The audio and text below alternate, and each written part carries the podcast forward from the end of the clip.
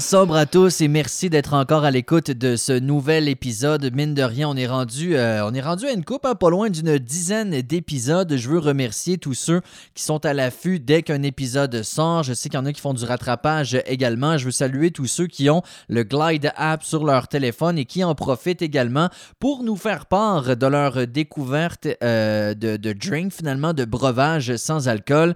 Il y a quelqu'un qui vient de rajouter un nectar de miel aux pommes qui apparemment vient d'une entreprise de chez nous, les produits du Vieux Moulin. Ça se trouverait apparemment dans les épiceries, les SAQ, les microbrasseries, plein de points de service. On dit micro, mais bon, on comprend que euh, il y a des produits sans alcool de plus en plus dans les endroits où la majorité des gens consomment de l'alcool. Et ça, ben, on est très heureux de, euh, ben, de voir ça arriver de plus en plus. Le fait que ça devienne populaire et même un réflexe de pouvoir offrir des produits sans alcool, même on sait qu'il y a des endroits où ils offrent gratuitement les breuvages pour les gens qui sont chauffeurs désignés. Alors, il y a de plus en plus de ce genre euh, d'initiatives-là et c'est bien apprécié. Je sais qu'il y en a qui sont encore dans le défi 29 jours cette année.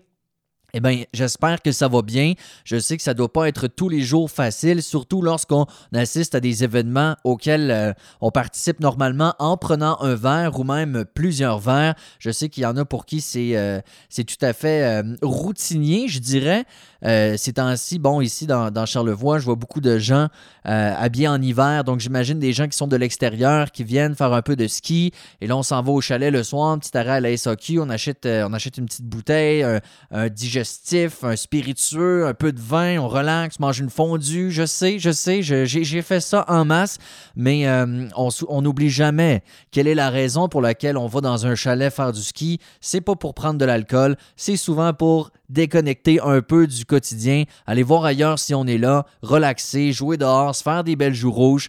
Alors, je pense que l'objectif premier, ce n'est pas évidemment de consommer de l'alcool, mais gars, je sais, on associe tellement c'est un réflexe, c'est tellement euh, ancré dans nos habitudes que je ne peux absolument pas juger qui que ce soit euh, qui trouverait présentement ce défi 29 jours difficile. Ceci étant dit, s'il y a des gens qui euh, ne sont pas dans un défi 29 jours, mais bien dans une sobriété complète ad vitam aeternam, il y a un point dont, j'ai parlé quand même dans les, dans les derniers épisodes. vous me pardonnerez, hein, je ne sais pas toujours de quoi j'ai déjà parlé ou pas parlé. Euh, merci beaucoup d'être, euh, je dirais, compréhensif. Vous saurez que quand je m'installe au micro, je me prépare pas vraiment. Euh, c'est assez ad-lib, c'est assez sans filet, c'est assez improvisé, c'est surtout très, très spontané. Quand je démarre l'enregistrement, je ne sais pas nécessairement où je m'en vais avec mes skis, mais, mais c'est ce que j'ai à vous offrir. C'est donc du, du live, du spontané, c'est des émotions tout simplement et des réflexions sans filtre. Il n'y a pas de montage là-dedans. Alors, merci d'être indulgent un petit peu. Mais euh, je voulais parler de, quelque chose que je juge ô combien important dans un processus, et c'est le fait de consulter. Et je sais que ça fait très très peur, et j'ai été le premier à avoir peur de ça. Peur, pas peur, parce qu'on sait que ça fait pas mal. C'est pas de la peur d'avoir mal ou d'être insulté ou de ci, de ça, c'est de la peur du jugement. C'est carrément ça. C'est euh, aussi la peur de devoir mettre un genou à terre ou en fait d'admettre qu'on a vraiment un problème. Et quand je dis consulter, c'est pas nécessairement un psychologue ou un psychiatre, quoique c'est là pour ça, ça fait du bien, mais je parle aussi surtout d'organismes communautaires. Ça, on est très chanceux au Québec d'avoir une tonne d'organismes communautaires qui œuvrent dans une tonne de, de milieux, disons-le comme ça. Donc, mais dans le cas des, euh, euh, des, organismes qui euh, œuvrent dans l'intervention en toxicomanie, il y en a une donc, d'ailleurs, il y a le site AQCID. L'AQCID, c'est l'Association québécoise des centres d'intervention en dépendance. Il y a je ne sais pas combien de centres ou d'organismes partout au travers de la province qui sont membres de cette association-là. AQCID.com. Allez visiter ça. C'est sûr que peu importe d'où vous nous écoutez, je dis nous, mais c'est moi, là. Ah, puis Bernard, des fois, et Léo. Mais bref, peu importe d'où vous écoutez ce balado-là, il y a un organisme pas trop loin de chez vous. Et ce qui est magnifique, c'est que c'est gratuit. Il y a différents mythes à briser. D'ailleurs, je suis bien content parce que l'organisme que moi j'ai fréquenté, Vision des sports de sobriété, souligne son 40e anniversaire cette année et euh, j'aurai la chance au mois de mai, si je ne me trompe pas, il va y avoir un événement et je pourrai prendre, euh, prendre la parole. Et dans le cadre de la semaine de prévention des dépendances, j'ai pu faire différentes entrevues avec des gens du milieu pour essayer de briser certains mythes. Il y en a premièrement qui pensent que c'est juste pour les gens qui sont vraiment, vraiment, vraiment euh, pris dans la misère avec de gros problèmes, ont euh, des gens qui n'ont pas de boulot, des gens qui n'ont pas de famille, des gens qui n'ont pas d'amis, des gens qui rentrent jusqu'au dépanneur à 8 h le matin dès que c'est possible d'en acheter, puis qui arrivent à, à 22h59 pour aller s'en racheter. C'est pas nécessairement ça. C'est pas non plus juste pour l'alcool et les drogues. On rentre là-dedans aussi le jeu, souvent dans ces organismes-là, et la cyberdépendance. Ça, c'est autre chose. Et la cyberdépendance, en passant, c'est pas nécessairement jouer à Fortnite ou à Candy Crush. Hein. Ça peut être la cyberdépendance en lien avec les réseaux sociaux. Alors, tu sais, de la dépendance, il y en a sous euh, toutes ses formes. Et il euh, n'y a pas de mal à aller voir un spécialiste pour ça. J'ai euh, fait cette, euh, cette analyse-là ou cette métaphore-là dans le dernier épisode, je pense, mais moi, ça me fascine à quel point lorsque ton moteur fait un bruit bizarre, tu es le premier à aller au garage. Quand tu as mal à un genou, tu vas aller voir le physio, ça prend deux secondes. Quand ton ordinateur bug, tu vas aller voir un informaticien. Mais quand vient le temps de réparer notre coco et nos problèmes de santé mentale, donc souvent liés à de la dépendance, Là, non. Là, hey, pas besoin, tu sais, puis euh, je suis capable tout seul, puis, tu sais, je trouve ça un peu ridicule.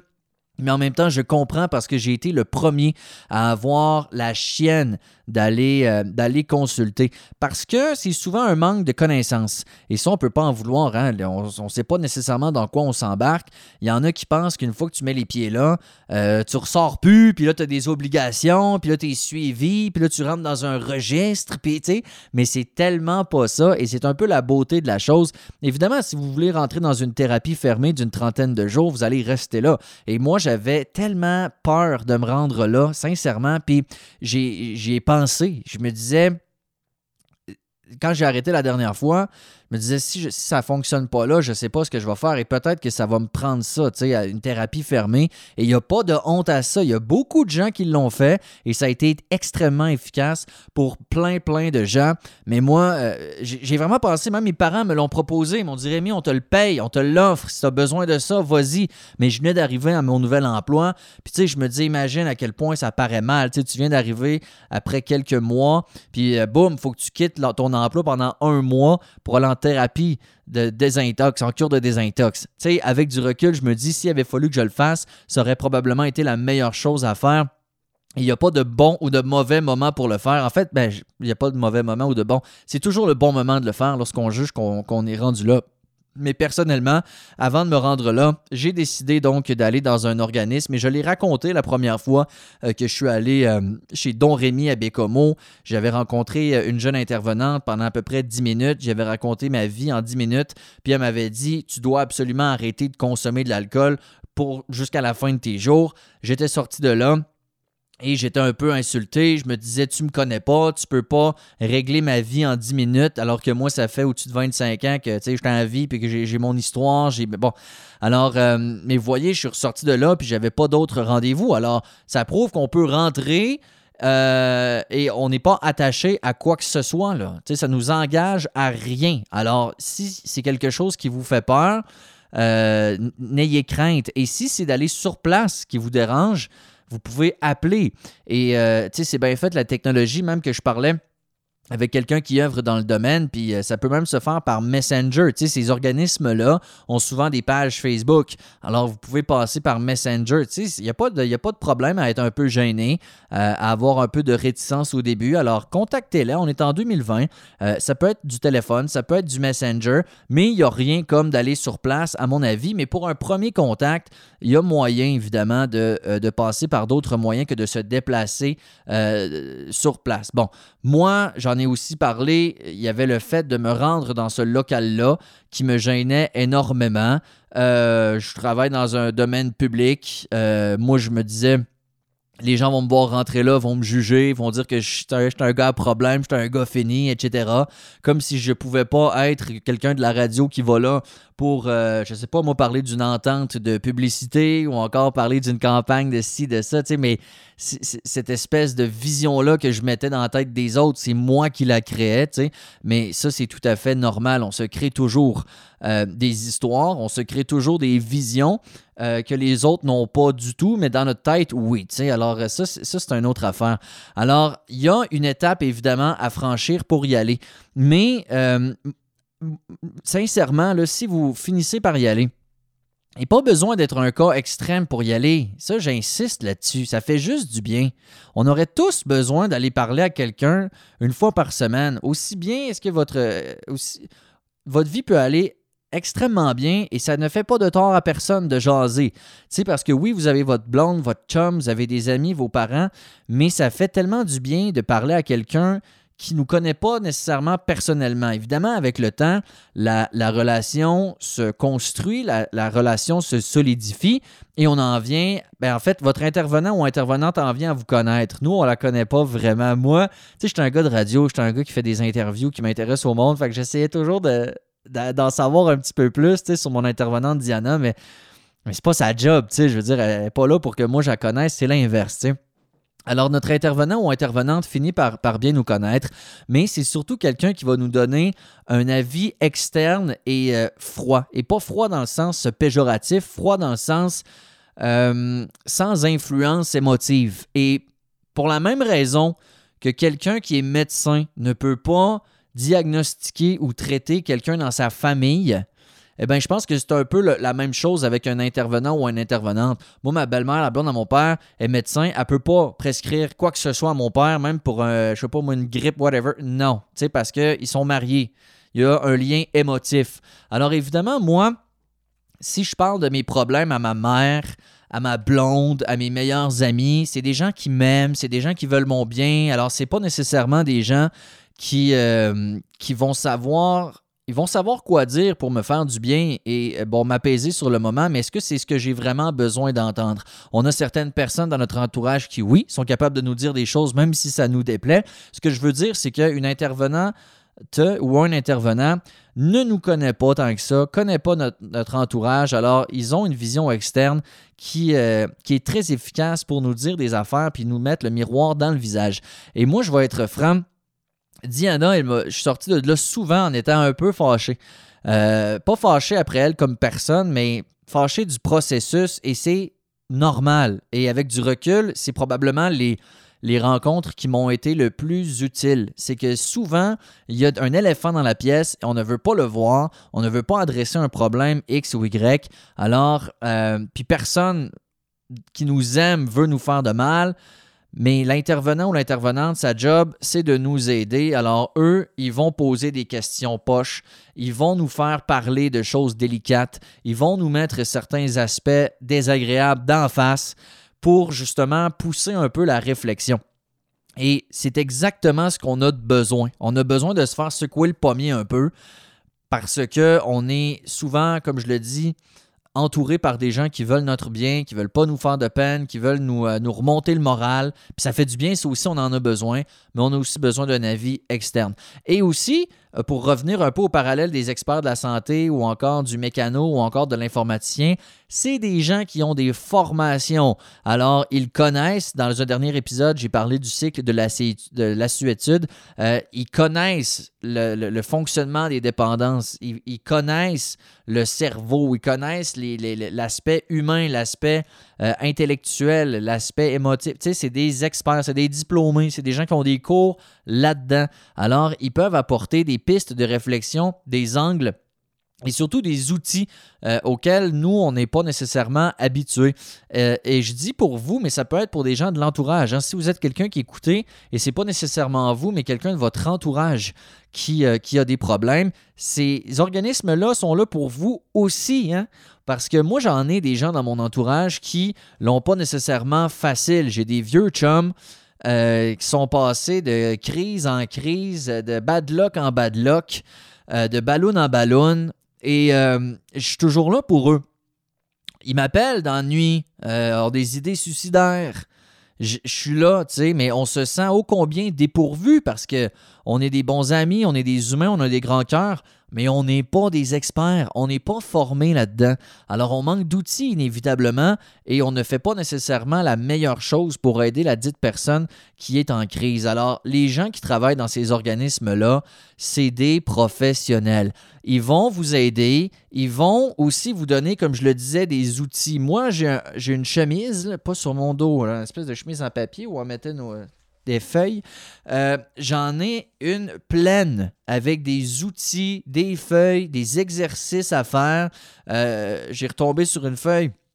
Je suis retombé sur une feuille où je devais transformer mes idées négatives en idées positives. On m'avait donné une espèce de graphique sur comment transformer euh, ces idées négatives en, en, idées positives. Et là, j'avais un exercice. Donc, dans mes idées négatives, admettons, j'avais euh, j'avais, bon, stress euh, du boulot. Euh, j'avais un congédiement à régler. OK? Il fallait que, je, fallait que j'applique un congédiement sur quelqu'un de mon équipe. je l'avais mis dans mes idées négatives. Comment les transformer en idées positives? Ben, j'ai marqué opportunité de partir sur de nouvelles bases, d'essayer de nouvelles choses. Dans les idées négatives, j'avais aussi devoir me coucher et me lever tôt je trouve ça drôle avec du recul parce qu'aujourd'hui, j'adore ça, mais euh, je l'ai changé en disant avoir une routine saine, être énergique et motivé. C'est très certainement ce que je suis depuis que je bois plus. Euh, j'avais aussi euh, beaucoup de dettes de vacances. Alors, dans les idées positives, ben, j'ai profité, j'ai eu du bon temps pendant mes vacances et aussi opportunité de faire un budget avec des projets, des objectifs. Alors, c'est des exercices comme ça qu'elle me demandait de faire, mon intervenante, d'ici à notre prochaine réunion. Alors, j'avais effectivement des devoirs. Euh, on, me demandait aussi de d'écrire des pensées, euh, réfléchir. Elle me faisait lire beaucoup de textes également, euh, comme la légende des loups, le jeune homme qui raconte à son grand-père qu'il y a deux loups dans son cœur. Il y a un, qui, un des loups qui euh, vit en harmonie, est rempli de joie, rempli de confiance, de compassion, d'amour. Et l'autre loup, c'est un loup qui est peureux, un loup, un loup qui est agressif, qui est plein d'orgueil, qui est plein de colère. Et ces deux loups-là se battent dans son cœur, tu sais. Alors, euh, le grand-papa dit aux jeunes, ben, tout le monde ce combat-là entre, euh, nous, dans, dans chacun d'entre nous, voilà, entre ces deux loups-là. Et le petit demande à son grand-père, lequel de ces loups va gagner? Et le grand-père répond, celui que tu choisiras de nourrir. Alors, c'est des textes comme ça qui sont des réflexions, des pensées, et c'est des exercices qui sont... Il n'y a rien de révolutionnaire sur le coup, quoique j'aime bien dire qu'on est toujours à une pensée, une phrase, une réflexion, d'avoir une illumination, voilà. Alors, c'est tous des, euh, exercices, des outils, des références auxquels vous aurez accès en consultant, que vous pouvez peut-être trouver sur le web et autres, mais tu sais, il y, a bien des domaines dans lesquels on peut être autodidacte.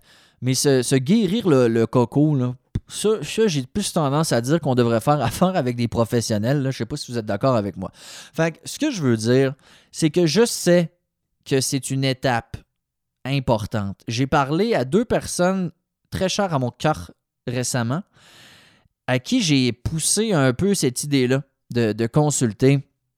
Donc, quelqu'un qui, euh, qui elle, c'est le, le pote. OK? Elle n'est pas capable. Elle n'est pas capable d'arrêter. Elle n'est pas capable de. Bon, c'est correct, j'ai été comme ça pendant tellement longtemps. Et elle me disait Je sais, je sais que je devrais, je sais que je devrais. Mais il y a toujours ce blocage-là. Et je comprends. Mais voyez-le un peu comme sauter dans un lac, tu sais. Au début, il est comme Hey, j'ai frette! Hi, trempe un petit orteil, puis bon. Puis de tu te garoches dedans, puis c'est le fun, puis c'est drôle, puis. Puis j'aime toujours rappeler cette réflexion qui m'aide, sincèrement, presque quotidiennement. Quand on fait face à la peur, la peur, c'est normal. Ça ne devrait pas nous bloquer, par contre.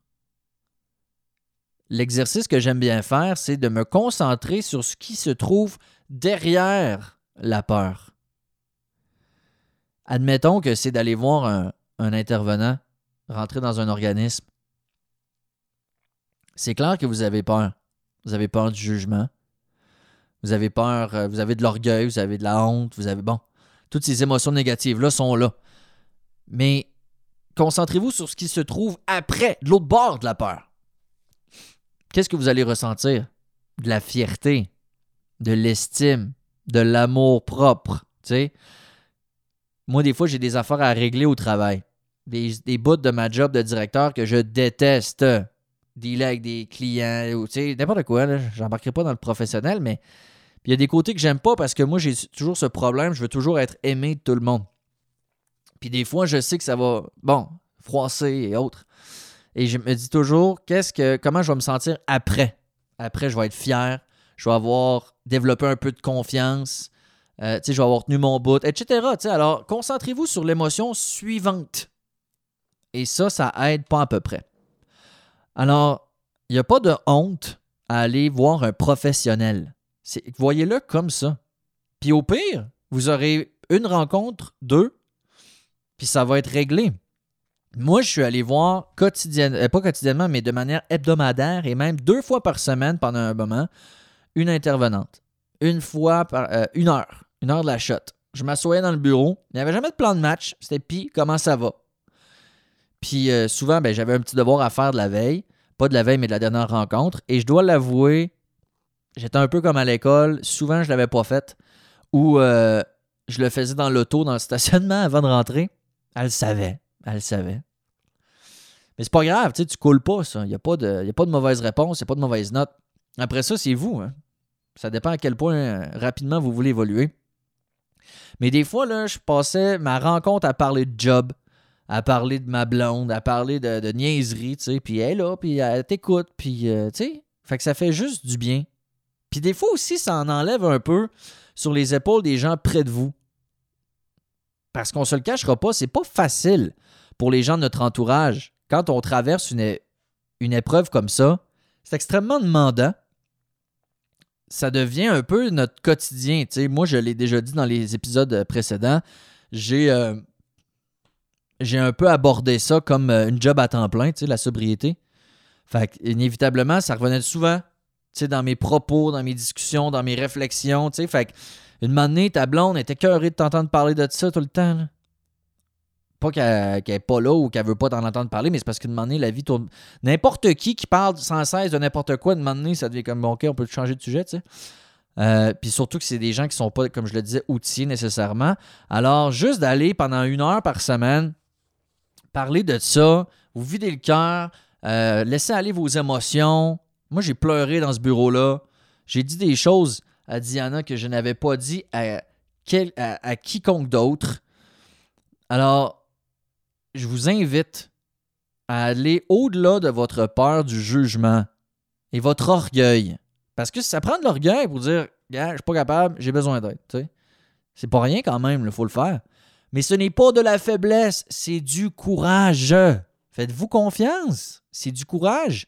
C'est extrêmement euh, confidentiel.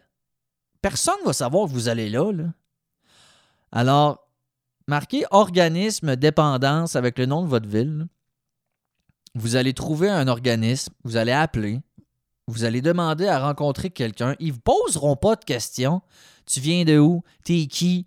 Euh, t'as quel âge? Comment ça? Il n'y a pas de ça. Ça se fait naturellement, sans jugement. Ça fait du bien. Ça fait du bien et euh, vous en avez peut-être besoin. Peut-être pas, il y a peut-être des gens qui écoutent qui n'en ont pas besoin. Mais pas besoin justement d'être fini, un cas désespéré pour aller là. Des fois, ça fait juste du bien. Fait que voilà, je prêche vraiment d'aller consulter, d'aller voir un professionnel, ça nous aide tellement. Merci d'avoir été à l'écoute. C'est vraiment... Euh, ça fait du bien. Moi, ça me fait du bien, ça. C'est un peu ma consultation. Moi, mon intervenante a quitté l'organisme que je fréquentais. Et euh, je ressens pas le besoin de, continuer après un an, euh, une fois par semaine. Mais, euh, mais je suis carrément vendu. Et si je sentais que j'en avais besoin, j'irais avec plaisir. J'ai gardé une belle relation avec ces gens-là. Un organisme qui me tient à cœur vraiment beaucoup. Fait qu'on développe de belles relations. On se découvre aussi là-dedans. Puis ça fait vraiment du bien. Fait que je vous invite à le faire. Ben, merci d'avoir été à l'écoute. Ciao.